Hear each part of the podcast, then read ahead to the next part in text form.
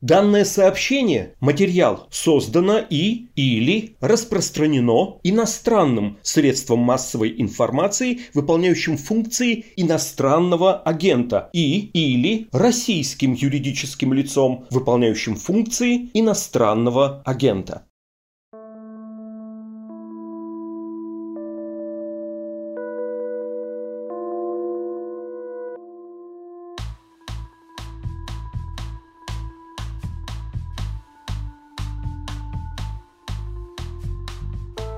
Всем привет, это подкаст «Текст недели», в котором мы обсуждаем самые интересные, важные и резонансные материалы «Медузы». Меня зовут Александр Садиков. На этой неделе мои коллеги написали сразу несколько крутых материалов, каждый из которых стоило бы обсудить в этом выпуске. Например, о бизнесмене Евгении Пригожине, который спонсировал съемки фильма «Турист» о российских военных в Африке. И в этом фильме снялись настоящие наемники из ЧВК Вагнера. Этот материал написала Лилия Епарова. Или, например, материал Света Рейтера и Дмитрия Кузнеца о том, как остановились в Москве темпы вакцинации от коронавируса или текст, э, фактически литературная документальная проза Шуры Буртина о белорусских протестах. Но есть еще один материал, который мы в итоге и выбрали, и о котором поговорим сегодня. Это портрет Александра Ионова, человека, по доносу которого, как выяснилось, и было принято решение признать «Медузу» иностранным агентом.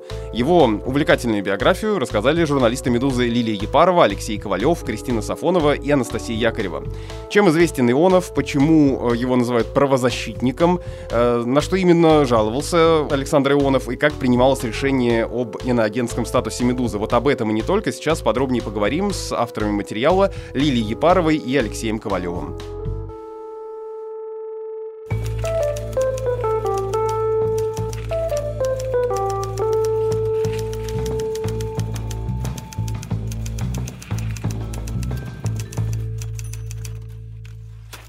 Лиля, привет. Привет. Лёша, привет. Привет, Саш. Я сначала напомню общую картину, скажем так, хронику событий, вы меня, если что, поправьте. 23 апреля Министерство юстиции внесло «Медузу» в реестр СМИ иноагентов. Сейчас э, издание оспаривает это решение в суде. И были разные версии того, как и почему это произошло, кто за этим стоит, откуда исходили какие-то указания. И вот на этой неделе мы узнали чуть больше о том, как именно это происходило. Адвокаты, которые представляют интересы «Медузы», увидели документы, из которых стало ясно, что формально все началось с жалобы Александра Ионова в Роскомнадзор. Поразительно, на самом деле, как быстро после его обращения приняли это решение в итоге, да, буквально за три дня, потому что жалобу Ионов подал 20 апреля, уже 23-го Минюст внес «Медузу» в реестр. Давайте начнем с того, и на самом деле не то чтобы начнем, это по большому счету главное, о чем мы сегодня будем говорить, кто такой этот Александр Ионов. Про него э, у вас написано так. Основатель антиглобалистского движения, сторонник антимайдана, называет себя правозащитником. Что самое главное нам стоит знать об этом человеке? Он Лешин сосед. Да, тут сложно с чего-то начать, потому что Александр Ионов, как говорят наши англоязычные друзья, носит много разных шляп.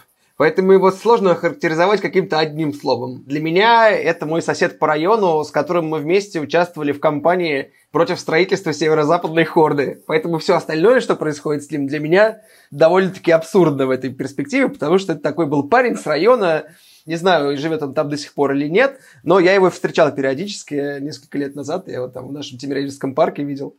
Ну, а для и... меня совсем наоборот, такой парень, э, с которым мы впервые встретились в его шикарном офисе на Лубянке, говорили про его бизнес-интересы в Сирии, потом встречались в другом, может быть, чуть менее шикарном, но тоже очень хорошем офисе в здании, которое раньше было каким-то засекреченным советским заводом химической промышленности, что-то такое. Обсуждали уже его знакомых в администрации президента Венесуэлы, и то, как там колумбийские диверсанты пытаются проникнуть на территорию. Он даже цитировал не то чтобы расписание российских военных бортов, которые туда летают, но рассказывал о чистоте, с которой эти военные борта туда летают. Ну и, наконец, оказалось, что он непосредственно связан с нашим изданием. Слушайте, а вот антиглобалистское движение, основателем которого он является, что это такое? Эм, но это такое э, довольно специфическое понимание антиглобализма. То есть, если мы там в 90-х, э, начале 2000-х слышали про антиглобалистов, которые там протестуют в европейских, американских городах против съездов там Большой Восьмерки или чего-нибудь такого, то вот антиглобализм Александра Ионова, он в очень-очень узком смысле это поддерживать всех, кто против Америки, грубо говоря. То есть э, Башара Асада и Муаммар Каддафи. То есть, когда я с ним первый раз встретился на одном из э, митингов у нас на районе против строительства этой северо-западной хорды, он первым делом мне вручил пачку каких-то листовок, флайеров с портретами Каддафи, с приглашением на какой-то очередной митинг у американского посольства.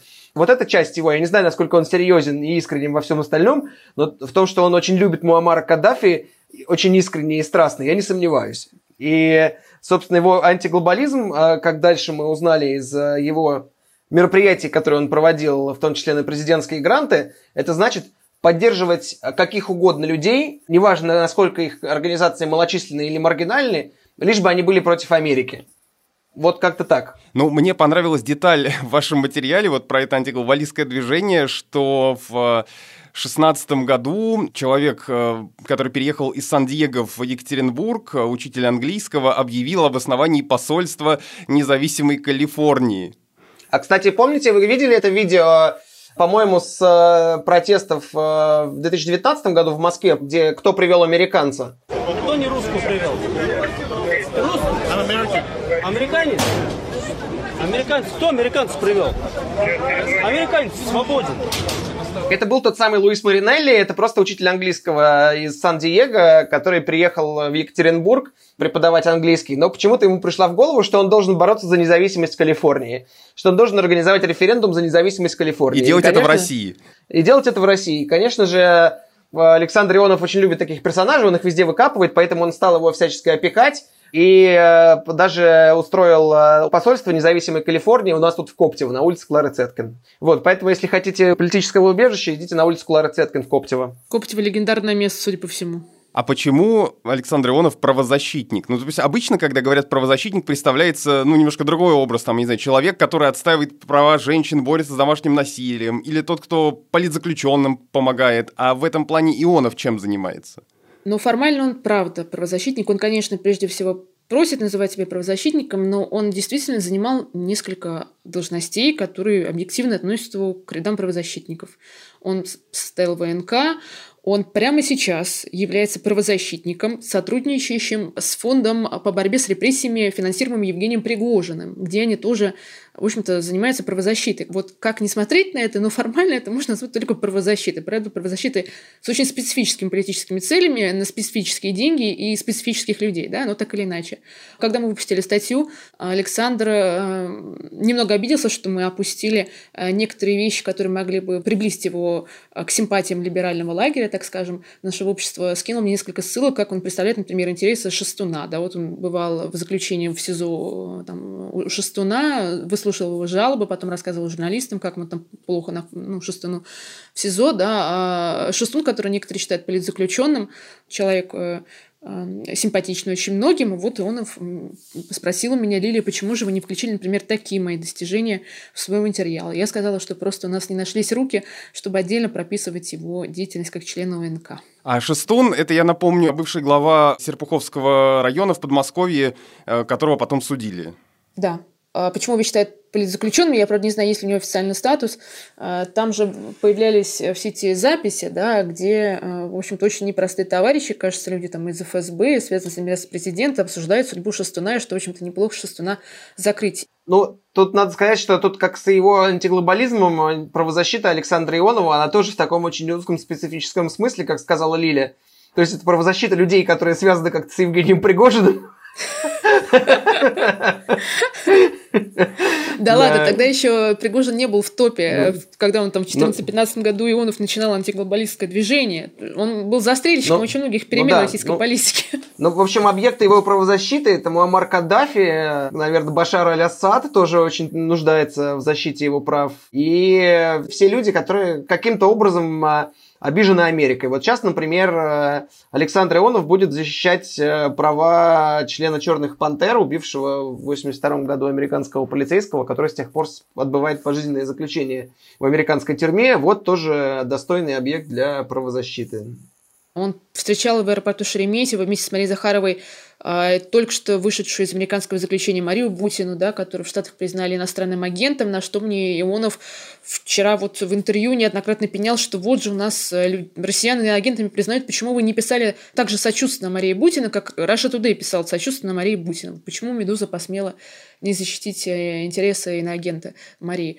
Он представлял также, собирал деньги, насколько понимаю, на юридическую защиту, юридическое представительство ряда россиян, айтишников, э, так называемых русских хакеров, которые содержались в американских э, СИЗО. Ну, формально совершенно правозащита на самом деле. Продолжаем идти по удивительным аспектам биографии Александра Ионова. Вот смотрите, еще есть, вот э, мы уже неоднократно упоминали, но, может быть, чуть подробнее стоит про это рассказать. Что он делал в Сирии и почему в американских медиа его называли э, бизнесменом, работающим в Сирии? Да, я сама, когда прочитала в Нью-Йорк Таймс, и не только Нью-Йорк Таймс, э, в сразу нескольких российских СМИ, иностранных СМИ о том, что Ионов стал одним из основных источников, которые не анонимно подтверждают потери ЧВК Вагнера в Сирии, я знала его с 15 года как действительно видного антиглобалиста, была очень удивлена, что, оказывается, его антиглобализм зашел настолько далеко, что он занимается теперь какими-то сирийскими делами настолько глубоко. И поразил, конечно, насколько он открыто рассказывает о собственном бизнесе, в том числе охранном в Сирии. Он подчеркивал неоднократно, что этот бизнес никак не связан с Пригожиным. Конечно, теперь вот он по состоянию на май 2021 года сотрудничает так или иначе с Пригожиным, но вот в 2018 году он всячески отрицал, что хоть как-то его бизнес-интересы в Сирии завязаны с Пригожиным, пригожинскими интересами. Как он объяснял в интервью, он решил, что если уж мы отвоевывали Сирию боевиков, то, в принципе, почему бы России и российской экономике не воспользоваться тем, что теперь разрушенная сирийская экономика может принять российский бизнес, российские компании, как вот те самые героев-спасителей, и не дать им заработать на восстановление страны. Да? Он пытался, насколько понимаю, выиграть несколько густендеров сирийских, да, строительство железных дорог, наверняка восстановление городов разрушенных. И перед тем, как зайти на рынок, очень грамотно собрала себе пул такой из шести десятков компаний, самых разных, там, энергетика, строительство, IT, охранные фирмы. И вот они пытались как-то в таком формате большого торгового дома работать. Да? Фирма у него называлась Мубашар, у них было представительство в отеле «Шаратон» в Дамаске.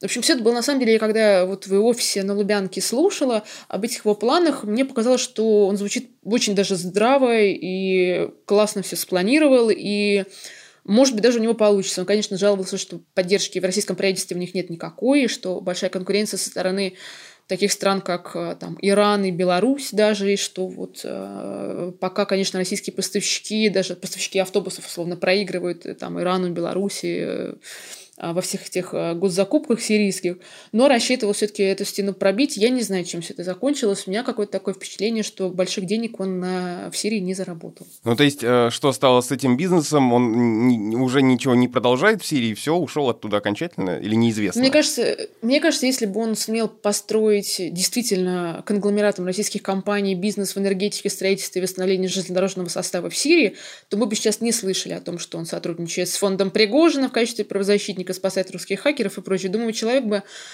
просто пришел бы к успеху и дальше уже спокойно занимался этим. Ну, просто серьезному человеку, который действительно может такой проект поднять, ему не нужно просто в такой клоунаде Пригожинской участвовать, чтобы привлечь к себе внимание и писать какие-то кляузы на «Медузу». Да, ну, обижаться на да. какие-то статьи, вышедшие да. два года назад, ну, вот сейчас давайте как раз про это поговорим. Ну, смотрите, вы так быстро написали его профайл. Меньше суток прошло с момента появления новости о том, что он написал жалобу, после которой «Медузу» иноагентом признали. Э, признавайтесь, были заготовки, и вы давно работали над его портретом? Ну, я его знаю с 15 -го года. Лёша, это как они соседи, вероятно, еще дольше. Ну как, мы просто за ним следили давно достаточно, и он периодически появлялся в наших материалах э, в качестве спикера там или цитировался в связи с какими-то его делами, э, но пока не как-то не находилось материала для того, чтобы про него лично что-то сделать, ну а тут он сам нам повод и подал. Александр Ионов широко известный в узких кругах человек, который занимался огромным количеством очень громких, очень попадавших в заголовки истории от слетов ультраправых в Москве, от съездов сепаратистов, антиглобалисты, митинги за Мамара Каддафи на улицах Москвы. Все это неоднократно освещалось в российской прессе, уж когда речь зашла о том, что он открыто говорил про какие-то сирийские дела Пригожина, про венесуэльские дела российских военных, это попало не только в материал «Медузы», это попало еще и в международные какие-то публикации. Для меня вот все время были какие-то интервью, даже вот это вот интервью, которое а, я переработала для публикации вчерашней, оно было взято в 2018 году, да. И в итоге оказалось, что вот, ну, не вошло. Каждый раз так оказывалось, что он, безусловно, человек интересный, занимается интересными вещами, но вот каждый раз как будто не хватало, чтобы поставить его в центре, знаете, вот а, какой-то статьи. И вот, наконец-то, нашелся повод. Ну, то есть э, для материала, который на этой неделе вышел, вы дополнительно еще с ним говорили, или это все, что он говорил до этого в предыдущих э, интервью? Нет, конечно, говорили. Но мы его спрашиваем по новостям вчерашним, конечно, мы поговорили, да. Мы с ним говорили в 2018 году, в 2015 я лично с ним говорила, в 2018 и вчера. Интересно, что вот он сам согласился легко, как кажется, с вами поговорить и появиться в качестве героя, и упрашивать его, я так думаю, долго не пришлось. Вообще не пришлось. Я думаю, что он даже специально, когда стрелялся от всех остальных коротких комментариев, выделил час времени, мы поговорили. Мне кажется, он Могу ошибаться, но мне кажется, он купается в этом медиа внимании. Конечно. Но только, то есть, по его версии, это мы на нем пиаримся. Как он мне вчера написал. Ну, Нет, почему? Он очень общительный человек, почему? Интересный собеседник, почему бы не поговорить? Ну, Ионов на «Медузу» не первый раз жалуется. Что стало триггером для него в этот раз? Ты имеешь в виду в апреле, что стало триггером? Да, да. Он мне сказал, что триггером стали две вещи. Первое – это Департамент юстиции США в апреле выпустил какое-то свое очередное заявление, где сказал, что мы будем признавать россиян агентами. Я, если честно, не гуглила, что там за заявление Департамента юстиции американского, но в передаче Ионова это звучит так. И вторая вещь, это, как мы уже подозревали, да, привело отчасти, может быть, к тому, что нас признали иноагентом. Ионов сказал, что его очень расстроило, что в Латвии со спутником и Rush Today так плохо себя повели, их исключили из вещания. Вот, и что эти две вещи в апреле толкнули его к тому, чтобы еще раз пожаловаться на нас в Роскомнадзор непонятно совершенно, какое отношение Медуза имеет к э, Министерству юстиции США, но пусть это на его совести эта аргументация будет. Но о том, что именно там он увидел про себя или не увидел э, в статье Лили про Венесуэлу, это, кстати, хочу отметить, что это была дебютная статья Лилии Паровой на «Медузе». Вот.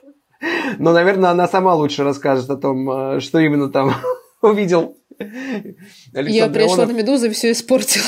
Наверное, только так это можно сформулировать. То есть ты хочешь сказать, что вот тогда было бассейна вот это вот зерно, которое аукнулось сейчас? Именно так. Я эту статью редактировал, Лиля принесла тему мне, и вот я ее выпускал, поэтому мы должны разделить вину то есть я когда она вышла, я еще даже не работала. Можете называть меня засланным казачком, я не знаю. И у меня самой... Можно сказать, что у меня полезли на лоб глаза, вот мягко если, да, формулировать, а, когда я поняла, что это из-за этого текста.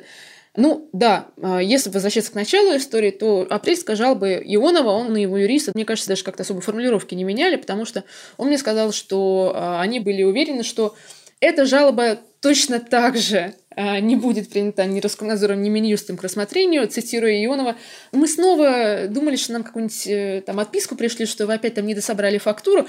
Был удивлен, что вас признали иноагентом, точно так же, как вы сами. Цитата по Александра Ионова, да. А, дело в том, что к апрелю ему не пришлось даже переписывать, наверное, свою 20-страничную заявку, она у него была готова, он ее отправлял, насколько понимаю, несколько раз, как минимум два, и в первый раз он ее отправил в конце 2019 года как раз после того, как вышла статья про Венесуэлу на «Медузе» моего авторства, в которой целая главка была, по сути дела, построена на интервью, которое Александр Ионов совершенно с удовольствием под своим именем, не анонимно дал. Он с удовольствием рассказывал о своих контактах в Венесуэле и в нефтяных компаниях, администрации президента, которые он завел еще с людьми, которые приезжали в Россию студентами, там едва ли вот еще не были ни, ни политиками, никем, а, там, ни чиновниками.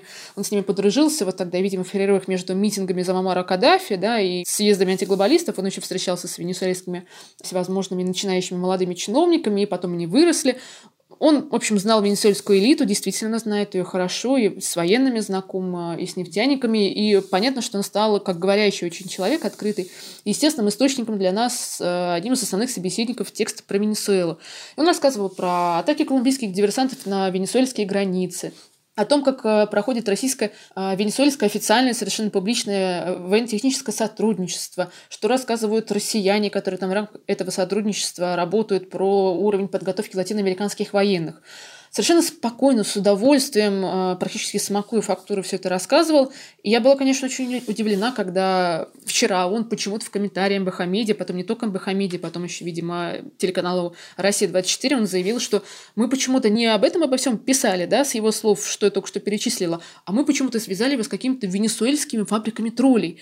Я когда увидела вот эти формулировки вчера утром, я открыла статью, лихорадочно перечитала один раз, потом лихорадочно перечитала второй раз, потом начала Ctrl-F искать, не упоминается ли там тролли, фабрик, хоть Пригожин, хоть как-то упоминается, нашла, что Пригожин упоминается только в том смысле, что в Венесуэле людей Пригожина нет.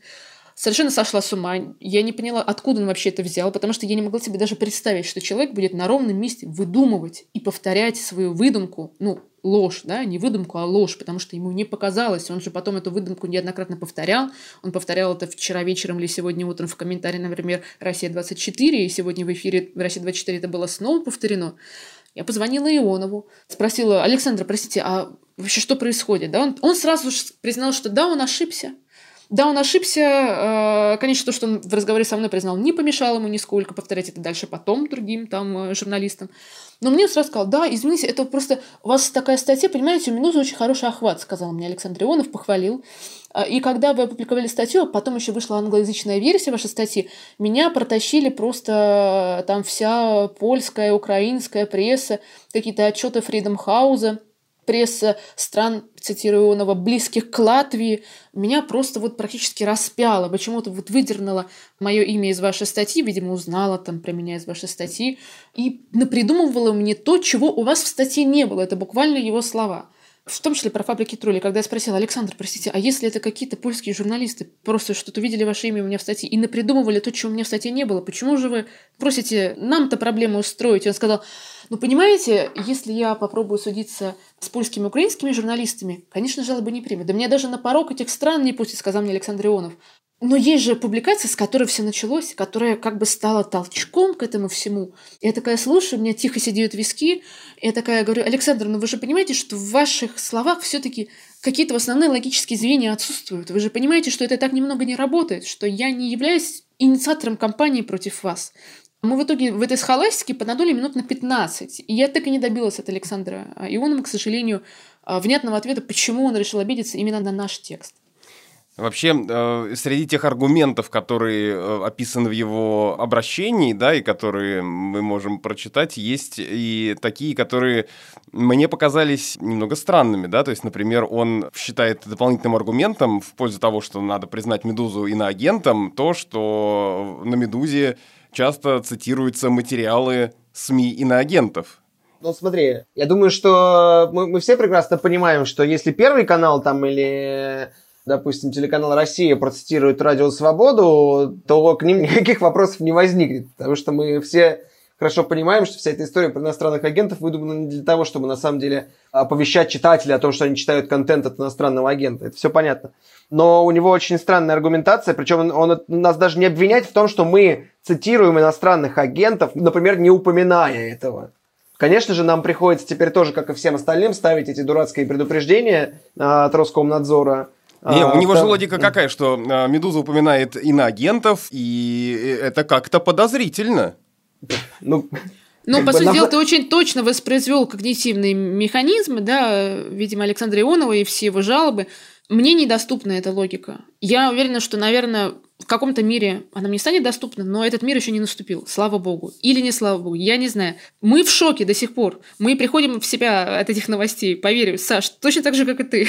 Да, ну тут понимаешь, Саш, еще какой есть нюанс. Давайте будем смотреть э, на вещи реалистично, как нам наш адвокат Сергей Бадамшин рекомендует. И э, будем понимать, что на самом деле, конечно же, это не повод. Это просто удобно подвернувшийся повод, но на самом деле, конечно, это не единственная причина, почему «Медузу» объявили иностранным агентом. Это хорошо очень видно, кстати, по сверхзвуковой э, скорости принятия этих решений на основании этой жалобы от Александра Ионова. Да, слушай, Леша, напомни, вот э, как из э, Роскомнадзора это внезапно дошло э, до Минюста, который в итоге и внес «Медузу» в реестр? Ну, понятно, что это было решение, которое принимали не в этих ведомствах, позволю себе поспекулировать, потому что если кто-нибудь из вас хоть когда-нибудь обращался хоть какие-нибудь российские государственные ведомства с обращением, а Александр Ионов выступил как обычный гражданин, который написал запрос в такое-то ведомство. Если вы хоть когда-нибудь писали такие запросы, если вам на них вообще отвечали, то вы знаете, что это происходит не на следующий день. А тут на следующий день после его запроса Роскомнадзор уже переслал их в Росфинмониторинг, Росфинмониторинг и Роскомнадзор на следующий день, уже 22 апреля, послал их уже в МИД, И оттуда аж замминистра иностранных дел уже со своей ремаркой отослал уже в Министерство юстиции весь этот процесс с участием заместителей министров нескольких ведомств. Занял три дня по обращению простого гражданина. Просто, чтобы понимать, формально установлено процедурами время обработки одной бумажки, то есть как бы одна транзакция из одного ведомства в другой, из одного кабинета в другой. Трое суток для межведомственного и как бы там до 7 суток, если идет речь о обработке там ответа на журналистский запрос, обработке каких-то обращений граждан и прочее. Это минимум.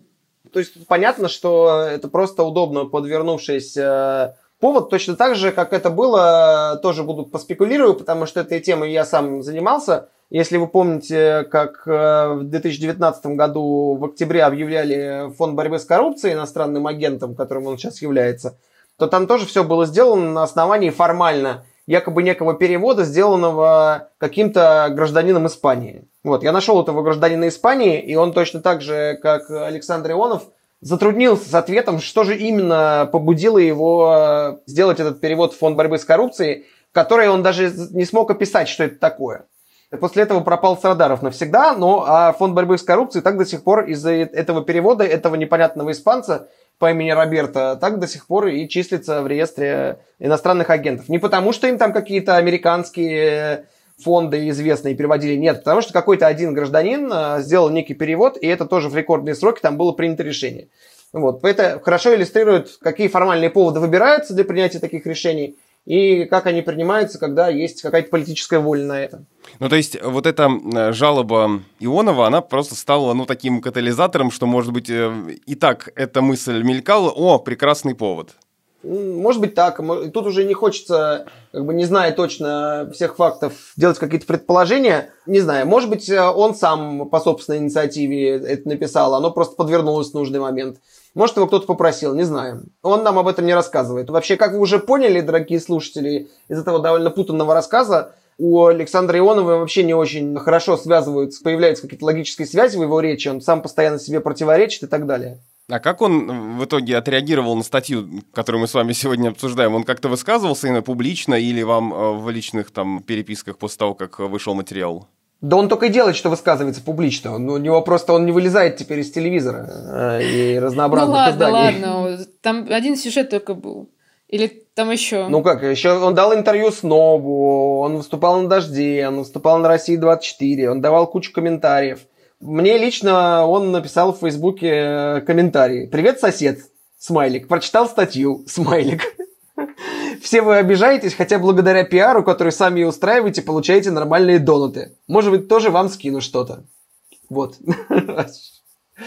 Но я думал, что он как-то гораздо злее на это отреагирует.